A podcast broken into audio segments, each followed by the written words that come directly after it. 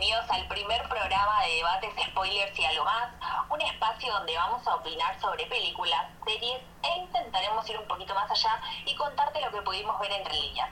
Además, vamos a recomendarte libros sobre temáticas específicas y en algunos casos compararlos con sus respectivas producciones audiovisuales. Si te gustan las series, las películas y los libros, este es tu podcast. Mi nombre es Flor Navarro y me acompaña mi queridísima amiga y colega Pili Oberman. Hola Pili, ¿cómo va? Hola Flor, acá en cuarentena, bien, por suerte, como todos. ¿Vos cómo estás? Muy bien, por suerte, eh, disfrutando este nuevo proyecto que arrancamos hoy. Totalmente.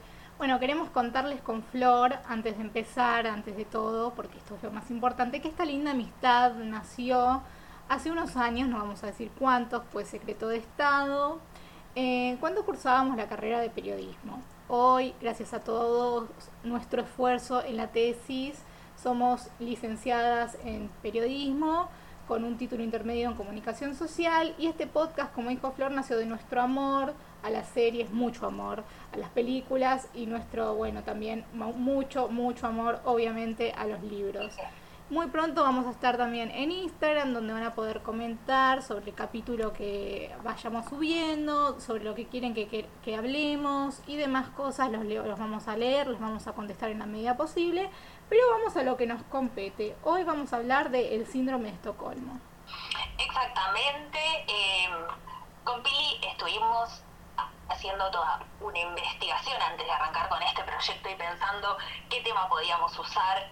Eh, para hablar de nuestro primer episodio, algo que sea interesante, algo de lo que se hable poco también, o de lo que se hable mucho pero no desde el ángulo que nosotras lo vemos. Y eh, estuvimos leyendo varios artículos sobre la película de Netflix que se estrenó en junio de este año, llamada 365 DNI, o 365 días en la versión en español.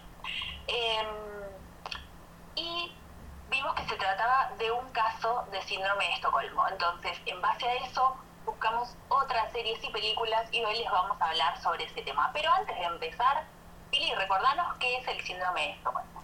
Sí, bueno, para nuestros queridos oyentes, siempre es bueno recordar, si es que saben y si no, está bueno informarse, que el síndrome de Estocolmo es como un trastorno que padece la persona secuestrada, en donde inconscientemente, esto es muy importante recalcarlo, se enamora de su secuestrador. Es decir, empieza a sentir un cariño. Em, sí, a veces es solamente cariño, a veces pasa un enamoramiento, como vemos en 365 días, y se enamora de su secuestrador y eh, voy a recalcar nuevamente, no sabe que está pasando por eh, ese proceso, piensa que realmente está enamorado y es un amor genuino.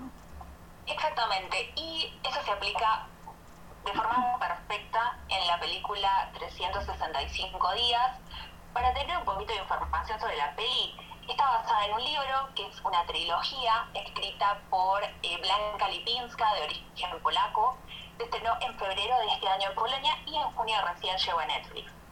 Pero alcanzó tal popularidad que rápidamente trepó hasta el top 10, siendo primero en Argentina durante varias semanas y eh, la mayoría de las personas comparan esta producción con 50 sombras de Grey, ya que tiene también una carga sexual importante. También está bueno decir que a pesar de la opinión popular, em, los críticos no lo vieron con buenos ojos, esta película no fue de y en portales como Rotten Tomatoes le dieron 0% de aprobación. Quiero decir que los críticos nos acompañaron a Flor y a mí en nuestra opinión. Em, obviamente cada uno es libre de opinar lo que quiera. Em, vamos a basarnos desde ahí, así que de siempre vamos a basar nuestro podcast desde cada uno interpreta o cada uno puede decir lo que quiere. A nosotros no nos pareció adecuado. Bueno, vamos a hablar ahora un poquito de lo que trata la película. Antes que nada, queremos aclarar y recordar, como dice nuestro nombre, que acá hay spoilers de todo tipo, así que tengan cuidado, el que no vio la peli o está interesado en verla y no quiere que le contemos nada, ningún dato, por más que sea chiquitito, vayan a la peli y vuelvan a escuchar el podcast porque acá hay spoilers. Entonces, la película se trata de Laura Biel, una mujer que trabaja ejecutiva y se convierte en la obsesión del multimillonario mafioso Massimo Torricelli, eh, quien es herido eh, en un ataque contra su padre y tras recuperarse Massimo ve eh, la imagen de Laura y decide buscarla por todo el mundo hasta que la encuentra y la secuestra, ofreciéndole 365 días para que se enamore de él. Hermoso. Yo lo que quiero decir es, eh, yo lo que quiero ah, decir a esto, añadir a, este, a esta pequeña sinopsis que nos hizo Flor es, primero eh, tiene que ser un mafioso millonario, porque nunca puede ser un síndrome de Estocolmo con un pobre. Ya lo vamos a ver en los otros casos, vamos a ver que se repite el patrón. Y después, segundo, te doy 365 días para enamorarte de mí, pero bueno, va a ser contra tu voluntad, o sea, básicamente vas a estar secuestrada en algún lugar del mundo. Y bueno, pero te vas a enamorar de mí, o sea, yo te juro. Yo, yo te llevo, vos venite. Hermoso. Exactamente, bueno, en la película se ve claramente como Laura lucha contra ese secuestro al principio, intenta escaparse de varias ocasiones, pero él lo primero que le saca es el teléfono, el teléfono. Eh, su computadora, todo, le dice que no puede estar conectada con nadie, su familia. Eh, bueno, ella intenta escapar, la, la, la, detienen porque la casa obviamente está rodeada de, de, seguridad, por supuesto. Y después intenta pedir ayuda a la policía una vez que logra escapar. Y la policía también está comprada, o sea que Pobre mujer no va a escapar jamás. Es enamorarse o enamorarse. Padecer el síndrome de Estocolmo o padecerlo. Sin saber. Exactamente. En la película no lo saben, ahora se lo estamos diciendo nosotros porque vamos más allá. Sí, padeció el síndrome de Estocolmo, pues se vio obligada porque la, peli no tenía contacto con su familia, no podía escaparse y cuando logra escaparse la policía está comprada y bueno. Exactamente, y bueno, para el momento en que ella vuelve a tener contacto con su familia y con sus amigos, ya estaba enamorado, enamorada, perdón, de, de Máximo, este, así que bueno, ya, ya había caído en sus redes. Yo lo que quiero destacar acá es el rol de la mujer, porque bueno, no es una mujer que se queda sumisa y dice, bueno, me voy a quedar sentada esperando a enamorarme durante 365 días y va viendo en su agenda cómo pasan los días y contando a ver si se enamoró o no se enamoró. No, Laura trata de escaparse este, por todos los medios y eso es muy destacable, por lo menos intentó. Exactamente, ella eh, lo intenta varias veces, de varias formas, pero no lo logra y después, bueno, termina enamorada de Máximo que eh, este multimillonario, como hablábamos hace un rato, porque en todos los secuestros siempre está involucrado el dinero, eh, y este, bueno, también la, la, historia, el hecho de que él diga, bueno, te secuestro porque en el momento en que atacaron a mi padre te vi, en el más allá. Eh, sí, eso me parece como muy tirado de los pelos, ¿viste? Cuando decís, te vi correr en el campo y bueno, supe que eras vos y entonces decidí buscarte alrededor de todo el mundo. Señor, vaya a tratarse con un psicólogo, ¿entiende? O sea... Yo no tengo la culpa de que no se me haya cruzado alguna vez en la calle. Vaya, vaya a su psicólogo. Si les pasa eso en la vida real, vaya a su psicólogo, chicos. No vayan a secuestrar a alguien.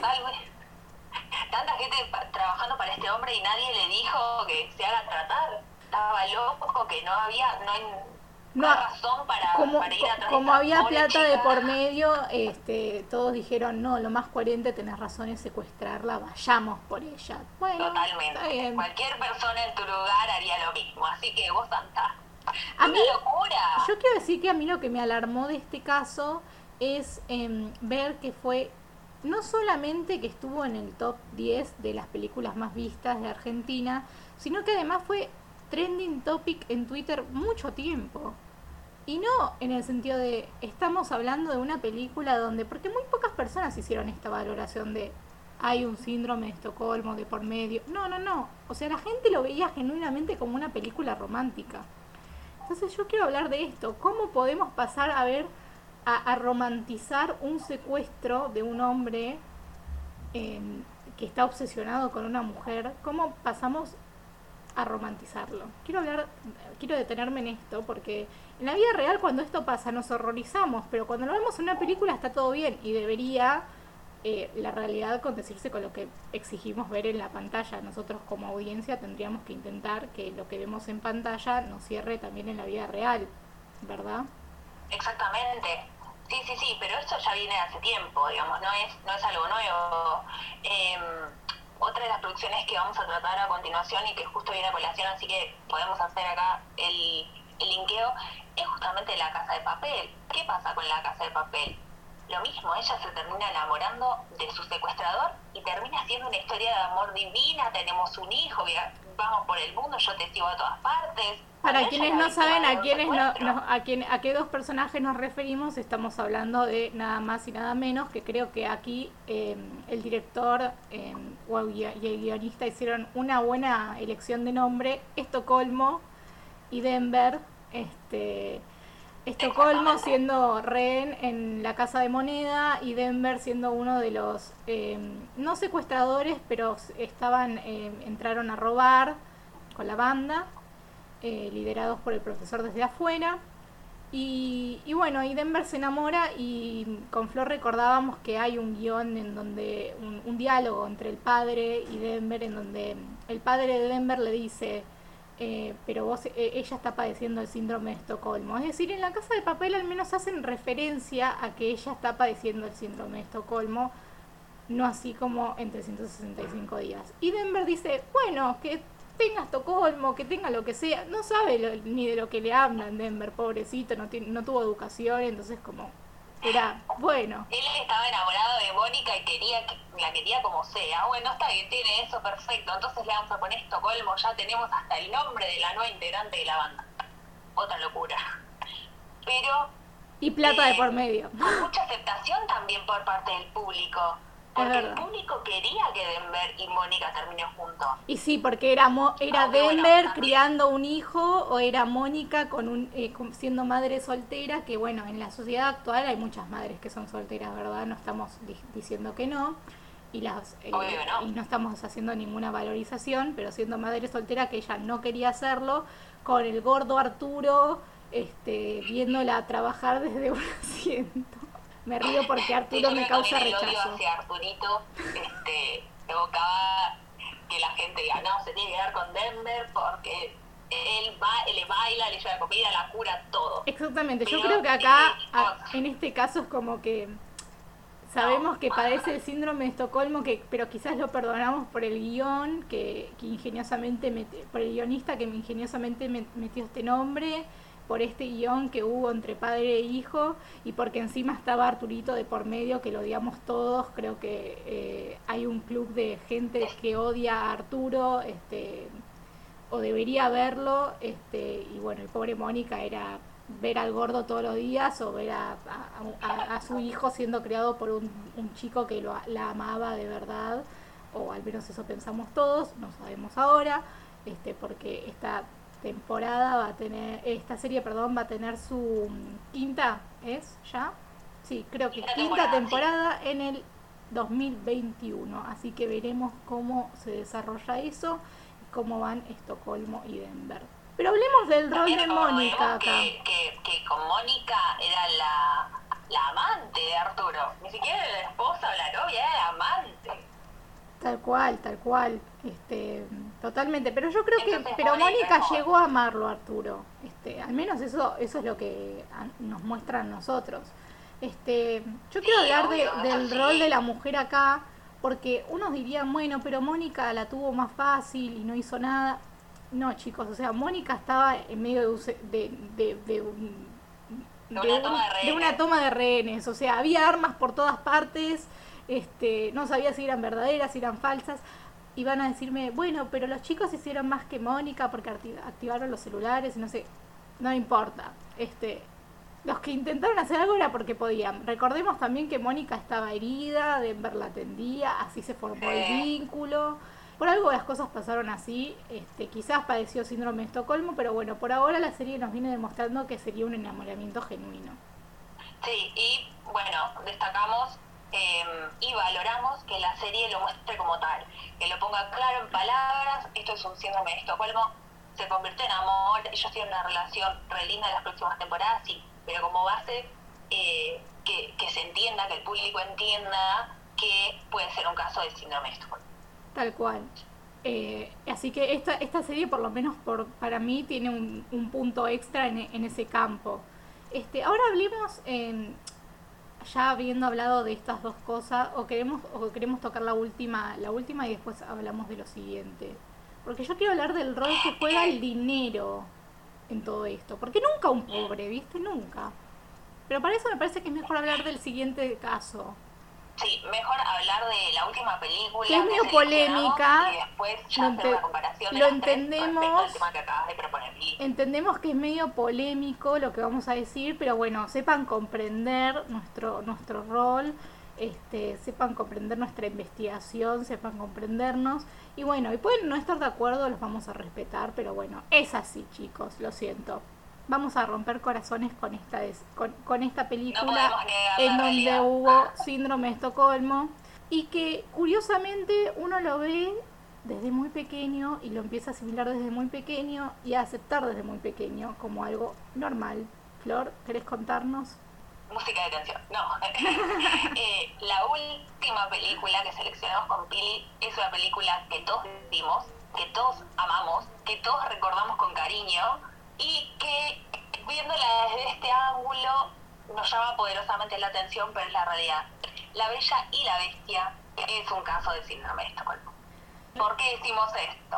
Sí, eh, para los que crean que no lo es, pueden opinar lo que quieran nuevamente, pero vamos a recordarles que la Bella va a salvar a su padre, quien había sido secuestrado por la bestia por haberse metido en su casa, en su palacio, porque riqueza, porque príncipe, este convertido en bestia. Spoiler alert, no porque tipo y bueno, y la bella va y le ofrece un intercambio a la bestia, quedarse ella por su padre, que no goza de buena salud. Entonces su padre se va y él acepta el intercambio. ¿Qué pasa? Su padre había sido secuestrado, por ende ella también había sido secuestrada. De hecho, el mismo padre de, de la bella, cuando va a pedir ayuda a, los, a la gente del pueblo, a Gastón, demás, dice que su hija había sido secuestrada por una bestia. Así que este, lo reconocemos como un caso de síndrome de Estocolmo, pues ella se encontraba secuestrada. Bueno, la película nos dice, se enamoró de su buen corazón y logró sacar al príncipe que estaba oculto eh, ante la imagen de la bestia. Pero, más allá de eso, chicos, la realidad es que eso es un síndrome de Estocolmo. Ella se enamora de la bestia, se queda con él y se enamora estando secuestrada, no por voluntad propia, no porque lo conoció en circunstancias normales, sino porque estaba en contra de su voluntad retenida en el castillo del príncipe. Y tenía que comer bueno, con- chicos, tenía que comer, tenía que comer con él, o sea, tenía que hacer todo con él porque si no no podía hacer nada, o sea, comprendamos también las cosas como son. Es verdad lo que dice Flor, uno como niño no lo ve de esa manera, uno como niño dice, "Ay, la bestia se transformó" y bueno, este queremos contarles que esta historia de Disney está basada en un cuento de hadas francés Fue publicado por primera vez en 1740. También la versión más conocida es la de eh, Le Prince de Beaumont, pero obviamente eh, la más conocida es la popularizada por Disney en 1991. Esta, digamos, hay varias versiones de esta historia, pero bueno, este, la más, la más conocida por todos es la de Disney en, en dibujito y en live action ahora también con Emma Watson, así que todos podemos verla. Amamos sus canciones, amamos sus canciones, pero chicos, es verdad lo que dice Flora, a fin de cuentas, este, nunca se hubiesen conocido si no hubiese sido porque el padre terminó en la casita de la bestia y la bestia se enojó y lo puso en un calabozo. Las películas son hermosas, no vamos a negar eso, porque No, tal cual. está la y la televisión, nos ponemos a ver la película, cantamos, nos. Pero no Amamos la película, dejar tal cual. de- Queremos decir desde de- ahora que amamos esta película. Nos duele en el alma tener que incluirla en esta sección, pero bueno, no vamos a decir. Vamos a hacer un podcast de esto porque nos parece interesante y después cuéntenos si les parece interesante también sobre los mensajes subliminales que hace Disney en sus películas. Nosotros creemos que Disney eh, tiene como mm, esta tendencia y bueno, un mensaje subliminal que nosotros eh, leímos en este en esta película fue el síndrome de Estocolmo. pero no hace que dejemos de amar la película con, que, con la que crecimos y cantamos y amamos a los personajes. Ahora bien. Exactamente, pero, pero también está bueno destacar que las tres eh, producciones que nosotros acabamos de nombrar eh, muestran el síndrome de Estocolmo desde ángulos distintos. Tenemos una película para chicos, tenemos una serie eh, súper popular eh, y tenemos después una película que, que la romantiza. un ángulo totalmente distinto. Totalmente. Eh, podemos decir más violento, quizás, pero entonces está el síndrome de Estocolmo. Entonces hay que también entender y, y llegar a ver en las producciones que puede ser la película más linda del mundo, como es La Bella y la Bestia, y también estar mostrando algo que no está bien. Recordemos que nosotros nos planteamos desde el vamos intentar ir un poquito más allá de, de, lo que se ve en pantalla y tratar de leer un mensaje entre líneas. Entonces, eso es lo que estamos tratando de hacer con estas dos películas y esta serie que tan populares en, en, actualmente y siempre también, este, en el caso de La Bella y la Bestia.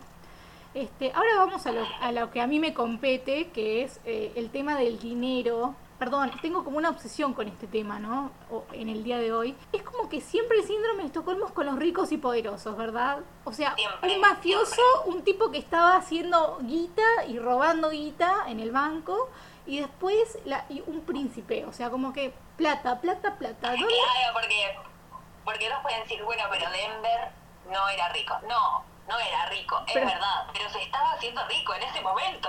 Claro, chicos, o sea, estaba todo planeado para que sea rico y no tuviera que robar nunca más en su vida y pueda vivir desde arriba para, por el resto de su vida. ¿enti- Iba a ser rico, no importa. Nunca un síndrome de Estocolmo con un pobre, nunca. Sí, el dinero es un punto muy importante siempre con el síndrome de Estocolmo. Bueno, de hecho, Máximo la secuestra y la lleva a una supermansión y después al yate y después... Otro que Cristian, ¿viste? Nada que ver, o sea, no hay, no hay síndrome de Estocolmo ahí, pero otro que Cristian, de, la- de 50 sombras, que la va exhibiendo, ¿viste? Porque Máximo a ella, a, a- Laura la exhibe, a pesar de que Laura intenta, intenta escapar, eh, él la exhibe, es como un trofeito. Pero bueno, enamorémonos de él, total no importa, es rico, tiene plata. Es lindo A Flor le gusta el actor, también. Porque, chicos, o sea, Porque, no, hay que reconocer también que las tres producciones, bueno, el de la bestia es Disney y está toda la fachada diciendo bestia, pero en las otras producciones, el que interpreta al secuestrador o al ladrón, en el caso de Denver, son personajes lindos. Claro, Son nunca un, lindos, son fe- hombres nunca lindos, un no feo personajes, pobre. no personas, son hombres lindos. Nunca un feo, nu- nunca puede ser un síndrome, bueno, entonces nunca puede ser un síndrome de Estocolmo con un pobre y feo. Es como la regla. La regla de, de, de cómo Hasta hacer que no lo vimos. cómo hacer no que tu que película muestran no falle. que las, esas tres películas nos muestran que hay un patrón, que tiene que ser lindo, y rico. porque incluso en el caso de la bestia, cuando se vuelve, cuando se vuelve príncipe, también es lindo. Ay, lindo, sí, sí, total, estamos de acuerdo. Lindo y adinerado. Escúchame, es un No príncipe. estoy hablando de live action de, el- de la última película de la Bella y la Bestia que salió. Sí, sí, total. Este, bueno, pero por eso hay un patrón de riqueza y, de- y de bueno y de mm, y de belleza que Belleza. es establecido de que bueno así tiene que ser para que haya un síndrome de Estocolmo parece ser en las películas porque nunca hemos visto al menos que nosotros recordemos un, un síndrome de Estocolmo con un pobre y un feo, no lo recordamos. Si ustedes lo recuerdan, cuando tengamos Instagram nos lo escriben y vamos a hablar muy felizmente de eso, porque la verdad en este momento es como que decimos, qué indigna. Este, o qué tristeza. También es importante hablar eh, del rol de la mujer en estas películas en relación a lo que está pasando hoy en día a nivel mundial con el movimiento feminista y la lucha de las mujeres por sus derechos.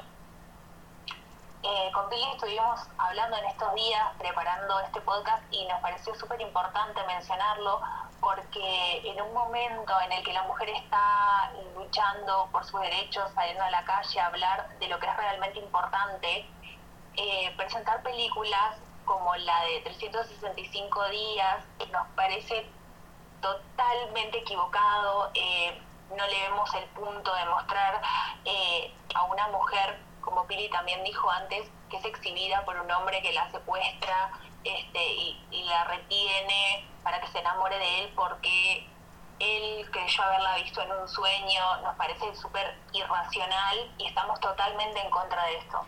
Totalmente, como dice Flor, entendemos por ejemplo el caso de Bella y Bestia porque es una película que todos nos encariñamos y nunca pediríamos ni siquiera que dejen de verla o algo así por algo así, porque nos parece una película que es totalmente para niños, entonces aún habiendo detectado esto, nos sigue pareciendo que es un mensaje que está muy, muy metido como para que alguien diga, sí, se renota. Es una película con la que crecimos, es una película que amamos.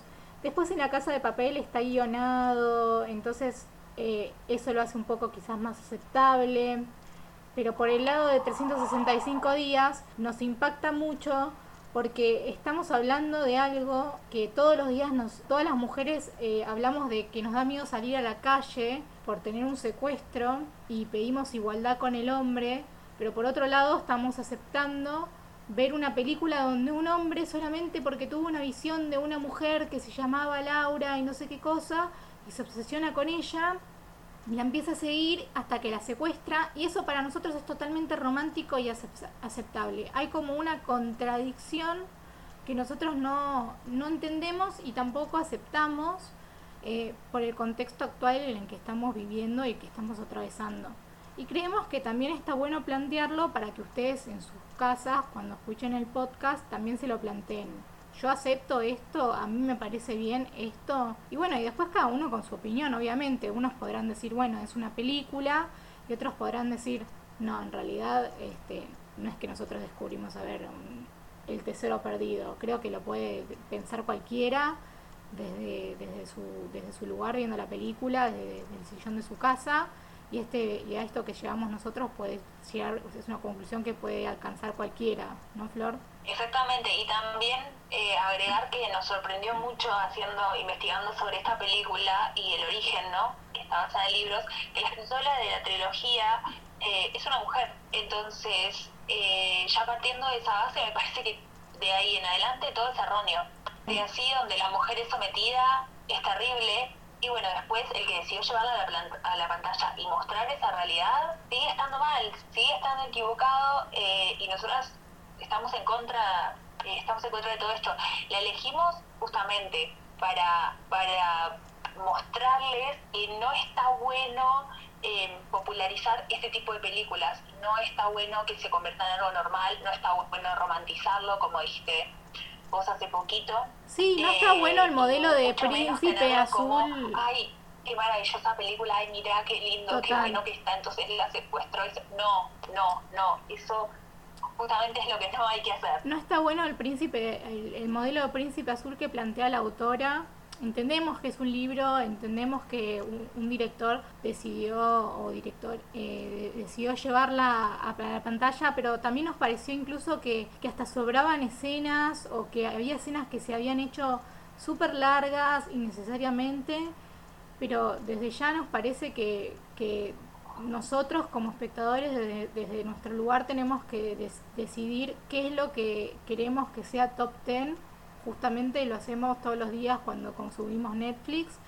Y si estamos dándole lugar a esto, en el fondo este, es medio polémico porque nosotros en la vida diaria cuando, cuando decimos esto está mal, eh, secuestrar a una mujer está mal, un femicidio está mal, estamos dando un mensaje polémico y contradictorio con lo que estamos consumiendo en Netflix. Entonces, y también romantizarlo y decir que ese tipo de hombre es el que una mujer quiere, también está mal, porque mm, nos parece que eh, no es así, este, no, no, ¿en qué momento se llegó a romantizar una relación en que un tipo está secuestrando a una mina? O sea, no entendemos sinceramente cómo, cómo puede romantizarse ese, tipo de, de film.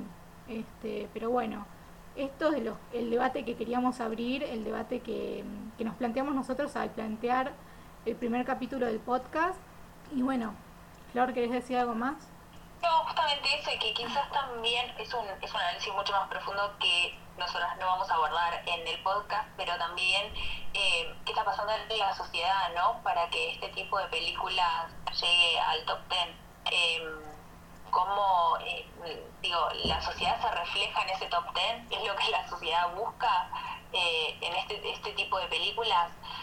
Así que simplemente eso, es otro tipo de debate, pero quería agregarlo porque justamente, cuando, como vos decías, estamos dándole popularidad o un pequeño voto, un granito de arena a que ese producto se vuelva popular o no, que se vuelva conocido o no, y también hay que ser responsables con lo que nosotros miramos y cómo lo calificamos también. Totalmente. simplemente.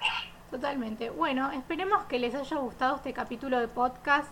La semana que viene iremos eh, abriendo nuestras redes y contándoles o adelantándoles de alguna manera que íbamos a ir publicando en el, segundo, en el segundo capítulo por ahí.